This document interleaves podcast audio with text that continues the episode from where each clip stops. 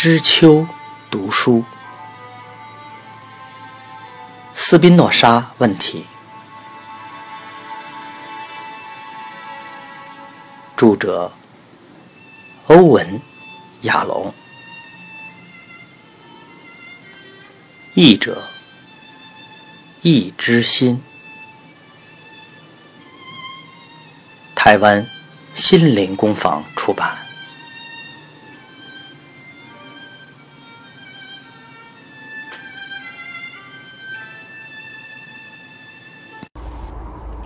第三十二章，阿姆斯特丹，一六五六年七月二十七日。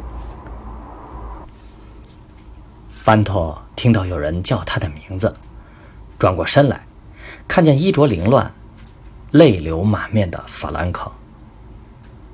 法兰克立即跪下双膝，低下头来，直到眉毛碰到地面。法兰克。你，你在这里干嘛？你在地上做什么呢？我必须要见你一面，警告你，祈求原谅，请原谅我，请让我解释。法兰克，站起来。若被人看见你与我讲话，对你不安全。我正要回家，你隔一段距离跟着我，然后不要敲门，直接进来。但要先确定，没有被任何人看见。几分钟后，法兰科在班托的书房继续以颤抖的声音说：“我刚从会堂过来，拉比在诅咒你，很恶毒，他们很恶毒。我能听懂所有内容，因为有人翻译成葡萄牙文了。”我从没想到，他们会这么恶毒。他们只是任何人都不能和你说话，或看着你，或……所以，我才会告诉你，法兰克。若被人看见你和我在一起，是不安全的。你已经知道了？怎么会呢？我才刚离开会堂，仪式一结束，我就立刻跑出来了。我知道即将发生这种情形，这是注定的。但你是好人呢，你向我提供协助，你确实帮助了我。但看看他们对你做了什么，一切都是我的错。法兰克再度跪下，抓住班托的手，放在自己的前额，说：“这是十字架的苦刑，而我……”是背叛你的犹大。班托挪开手，放在法兰科头上一会儿，说：“请站起来，我有一些事要告诉你。首先，你必须知道，这不是你的错，他们只是在找借口。不，有些事情是你不知道的。现在是时候了，我必须忏悔，我们背叛了你，亚哥和我。”我们去了长老团，亚各把你对我们说的一切都告诉了他们。我没有阻止他，只是站在那里，一面听他说，一面点头。每次点头都像敲打一下把你钉在十字架上的钉子。但我必须如此，我没得选择。相信我，我没得选择。法兰克，永远都有选择的。听起来很好，但事实并非如此。真实生活太复杂了。班托惊讶之余，深深看了法兰克一眼。这是个有点不同的法兰克。为什么并非如此呢？如果你面对的只有两种选择，而且两者……都会致命呢？致命？法兰克回避班托的眼睛说：“杜阿泰·罗德里奎斯这个名字，对你有任何意义吗？”班托点头说：“嗯，这个人想要窃取我家族的全部财产。这个人不需要拉比的宣布，就已痛恨我。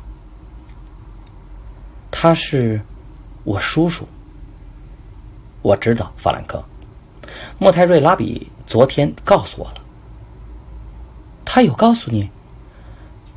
叔叔给我两个选择吗？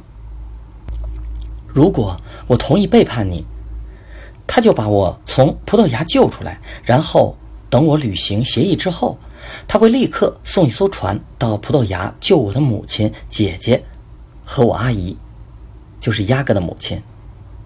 他们都躲起来了，因为宗教审判而陷入了极大的危险。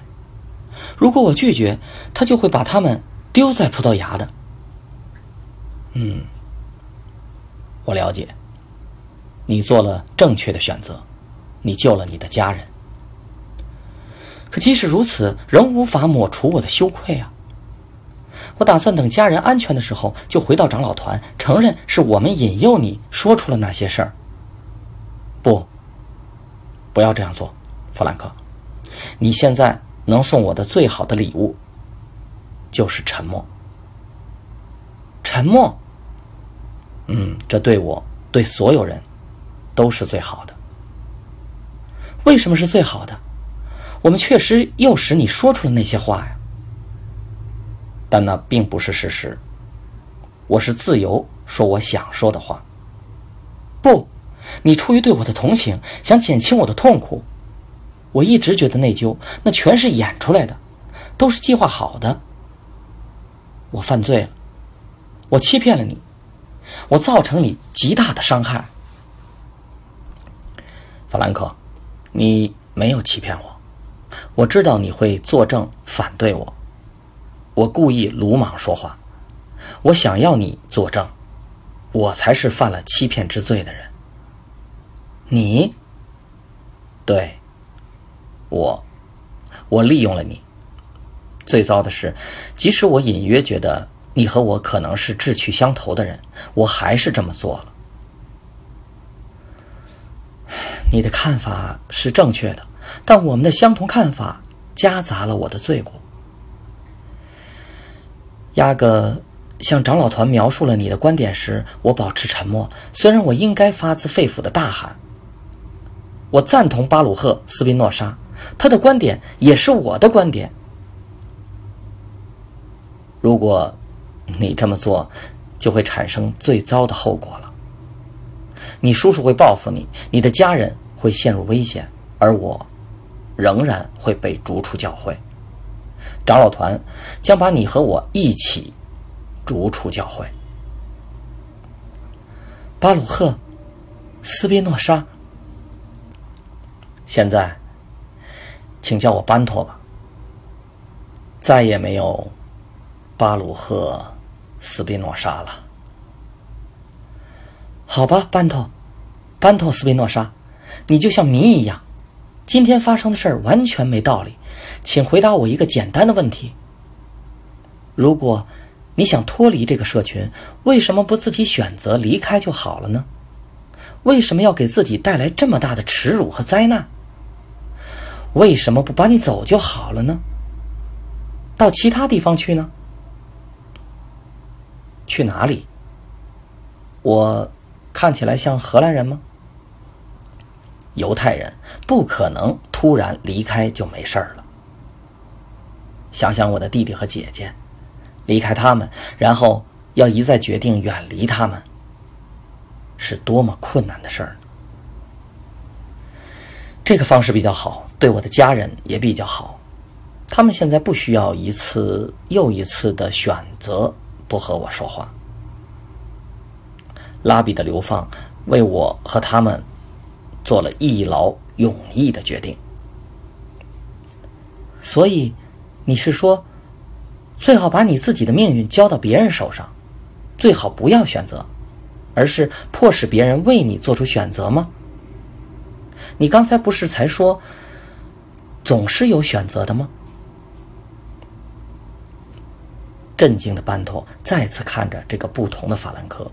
深思熟虑、直截了当的法兰克，完全没有先前会面时那个腼腆滑稽的法兰克的痕迹。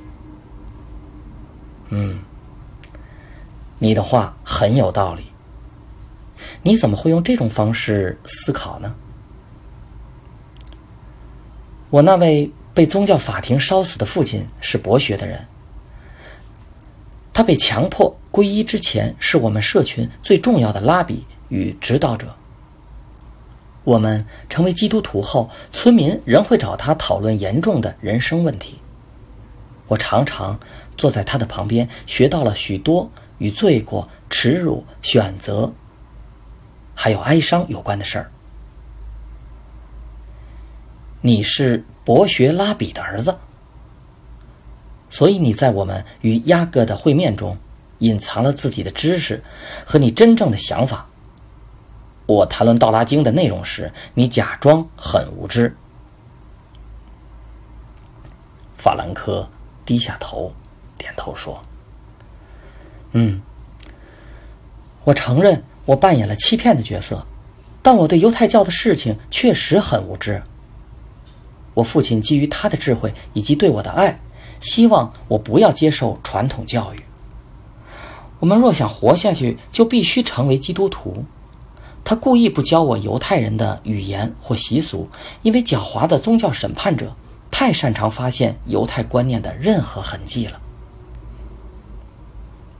你对疯狂的宗教所爆发出的愤怒呢？也是假装的吗？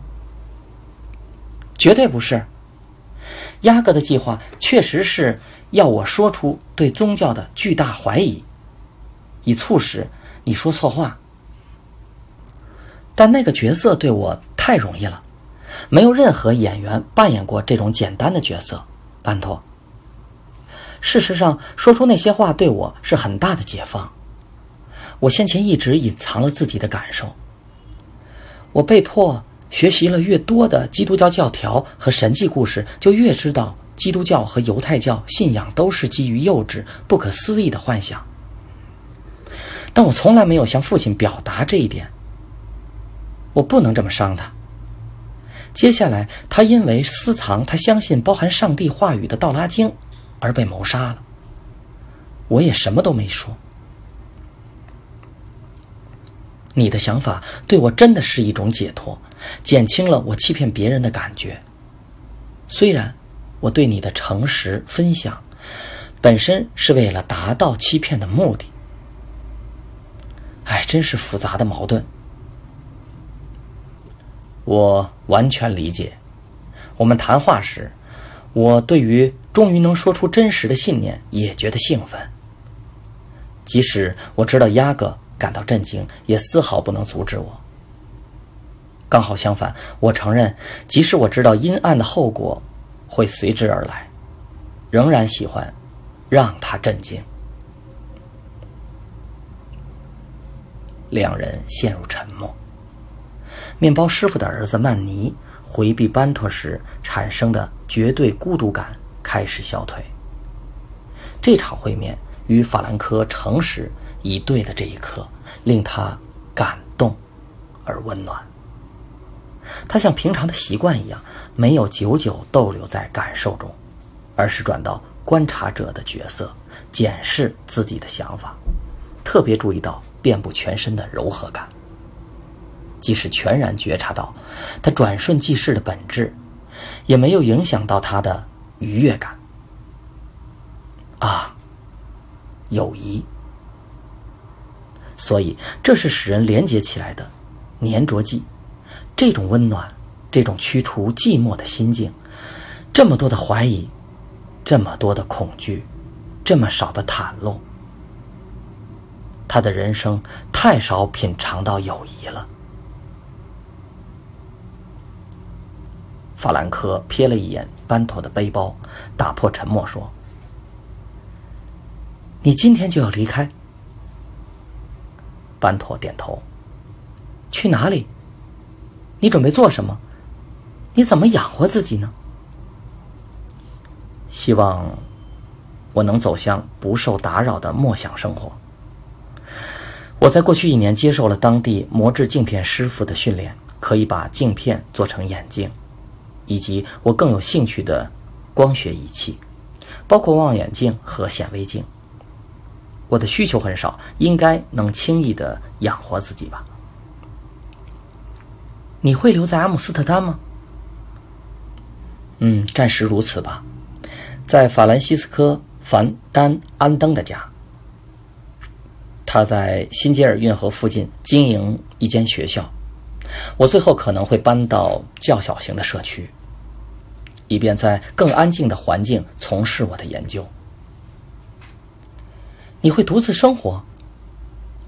我猜逐出教会的污名会让别人对你保持距离吧。刚好相反，身为被逐出教会的犹太人，反而更容易活在异教徒之中，特别是永远被逐出教会的犹太人。而不是想要与异教徒为伍的叛教犹太人，这是你欣然接受流放的另一个原因吗？对，我承认这一点。还有就是，我计划终身写作。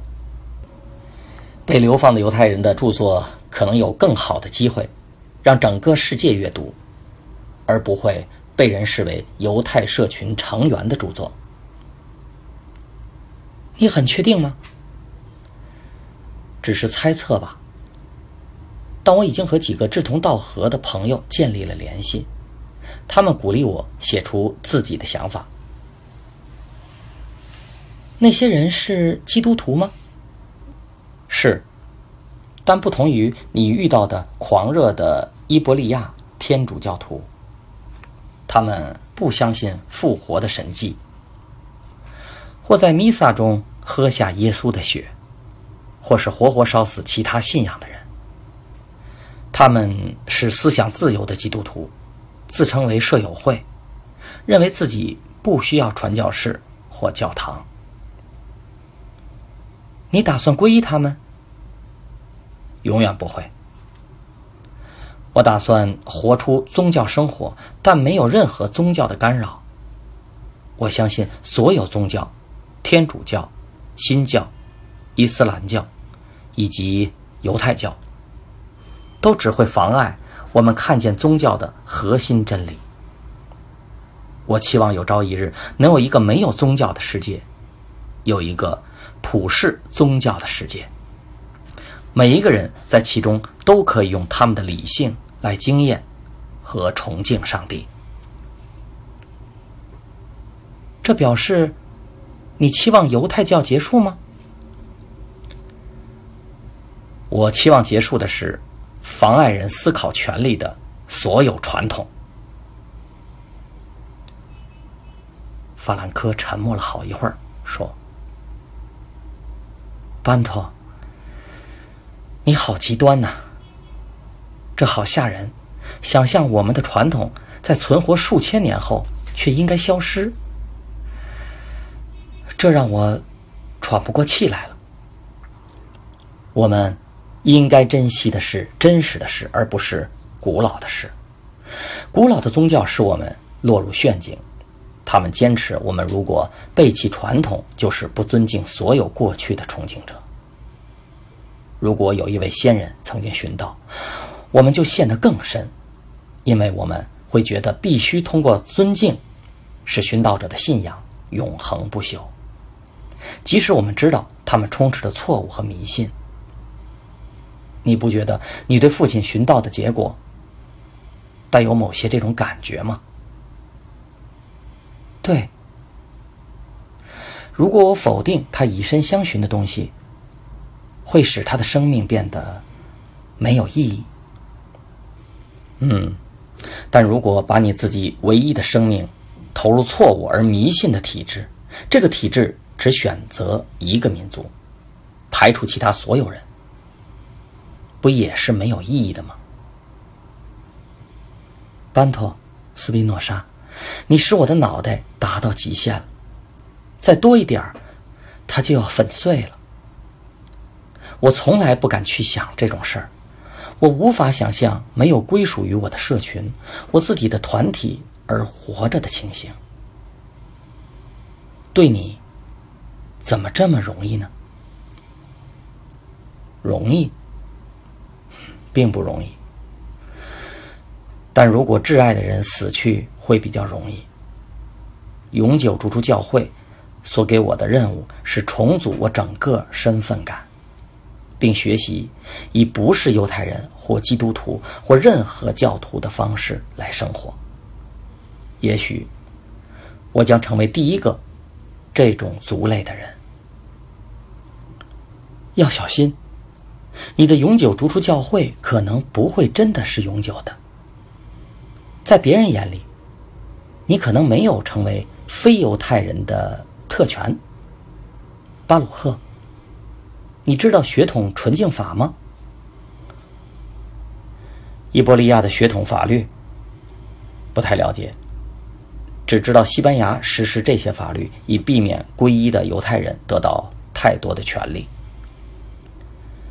父亲告诉我，他们始于大审判长托奎马达。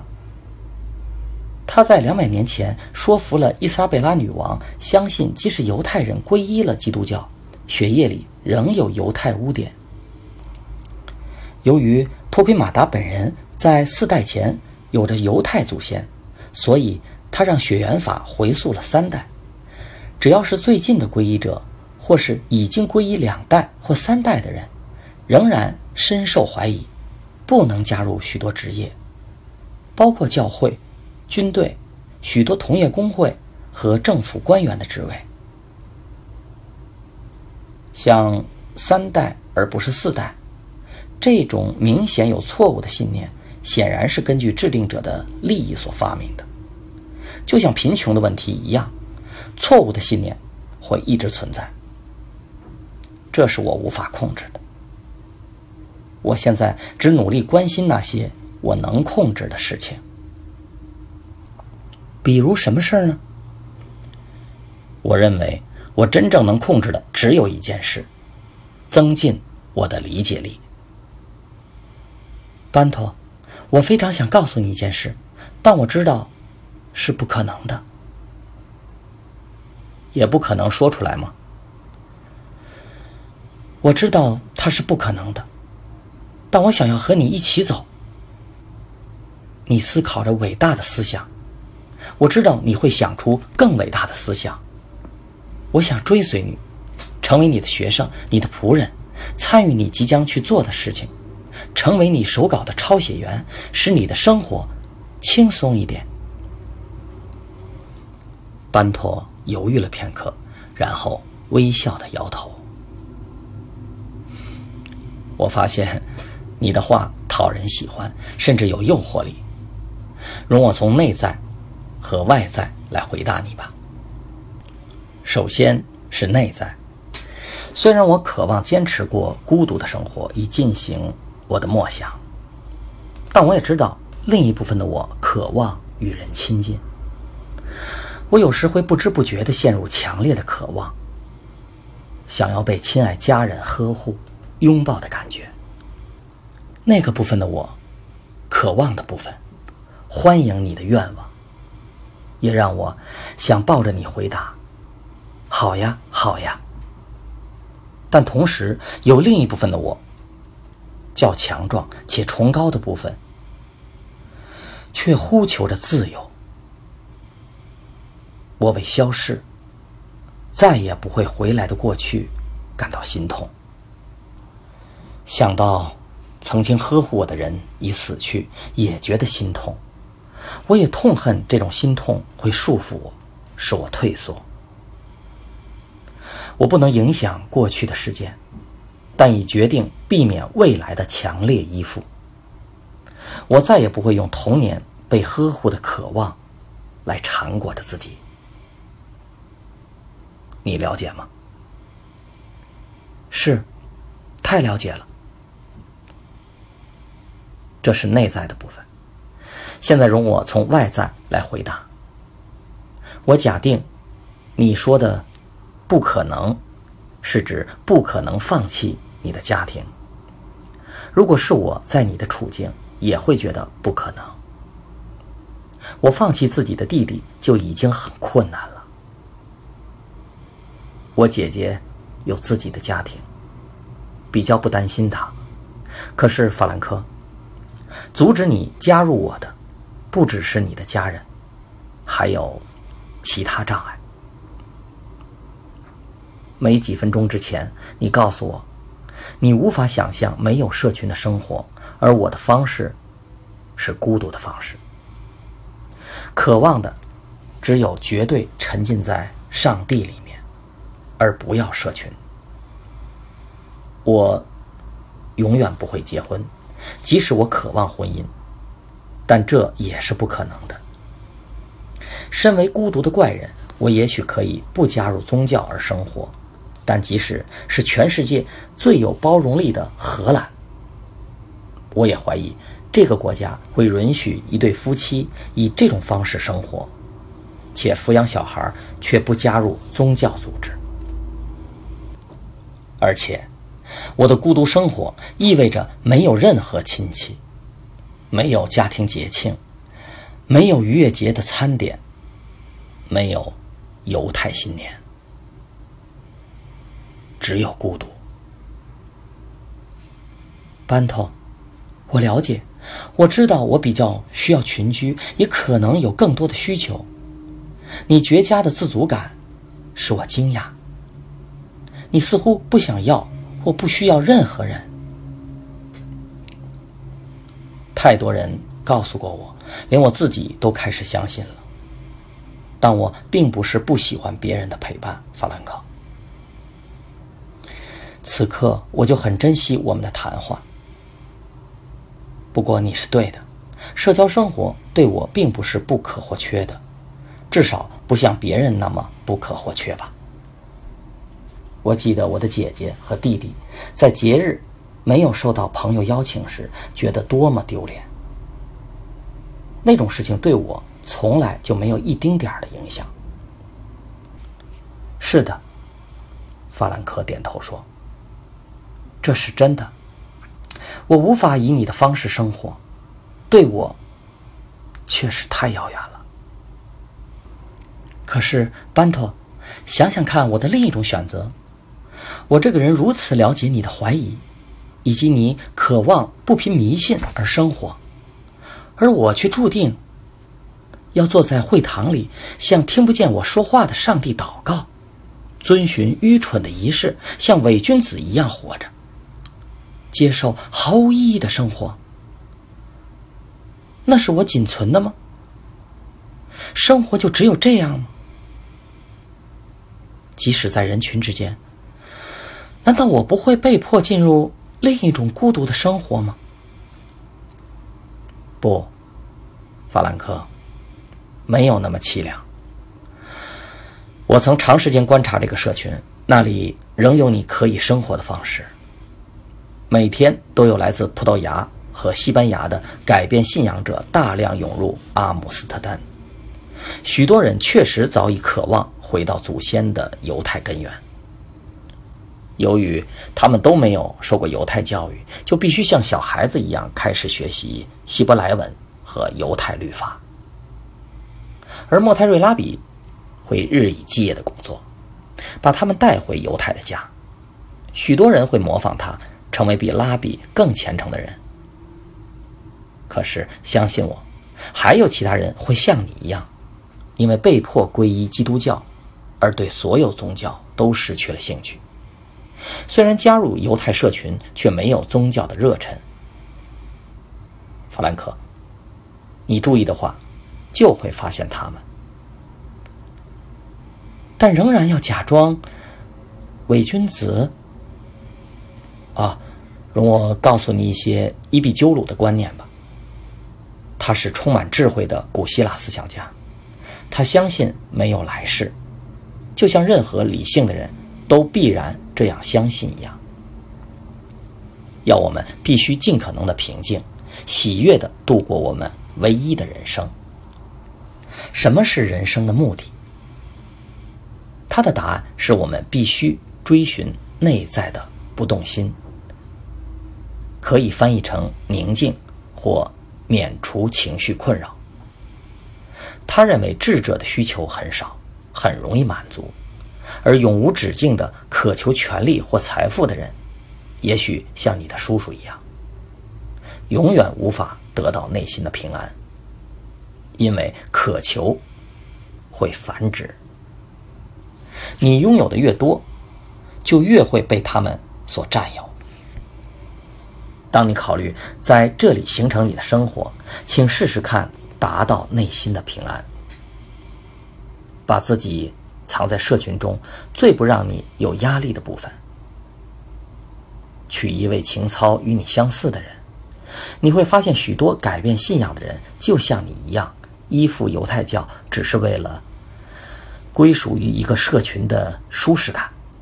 嗯，如果社群其他的人每年要举办几次祷告仪式，就和他们一起祷告呗，并知道你这样做。只是为了内在的不动心，为了避免不参与而造成的混乱与苦恼。班托，你在对我说教吗？我应该为了内心的平安而安顿下来，而你却追寻更崇高的东西，还是你也在寻找内在的不动心？很难回答的问题。我认为，教堂的钟声突然响起来了。班托停下来，聆听了一会儿，看了一眼自己的背包，然后继续说：“唉，可以深思的时间太短了。我必须在街上挤满人群之前，从速离开。我说快一点。”我没有刻意选择内在的不动心作为我的目标，而是朝向使我的理性更完美的目标。可是，目标也许是相同的，只是方法不同。理性带领我得到特殊的结论，认为世上的一切事物都是一个实体，就是自然，或是你想要的话，也可以说是上帝。而一切事物。都可以透过自然律的阐明而得到理解。当我对现实的本质更清楚时，知道自己只是上帝表层的一道涟漪，有时会体验到喜悦或幸福的状态。也许这是内在不动心的另一种形式吧。也许伊壁鸠鲁劝我们以宁静为目标是对的。但每一个人会根据他的外在环境和自己的本质倾向以及内在的精神特征，而必须以自己的特殊方式来追求它。钟声再度响起，法兰克，我们分开前，我对你有一项最后的请求。告诉我，我欠你太多了。我的请求只是请你保持沉默。我今天对你说的是，仍是不成熟的思想。我面前还有许多要思考的，请答应我，我们今天说过的一切内容都是我们之间的秘密，永远不让长老团、压个或任何人知道的秘密。我向你保证，会把你的秘密带到坟墓。我的父亲教导我许多关于静默的神圣性的事。愿他受到祝福，法兰克。我们必须互相告别了。等一下，班托，斯宾诺莎，我也有一个最后的请求。你刚才说我们有类似的人生目标和类似的怀疑。但我们必须走不同的道路，因此我们可说是过着朝向相同目标的不同生活。假如命运和时空刚好有些转换，改变我们的外在环境和内在气质，你也可能过我的生活，而我过着你的生活。以下是我的请求，我想每隔一阵子。知道你的生活状况，即使只是一年一次或两三年一次也好吧。我也想让你知道我的生活如何展现，这样我们就可以各自看见我们可能过的另一种生活是什么样子？你愿意与我保持联络吗？我还不知道技术上如何进行，不过你会让我知道你的生活吗？法兰克，我和你一样愿意。我的头脑很清楚，我必须离开家，但我的心比我以为的更犹豫不决。我欣然接受你诱人的邀请，让你知道我的另一种生活。有两个人会一直知道我的下落，一位是法兰西斯卡斯·凡·丹·安登。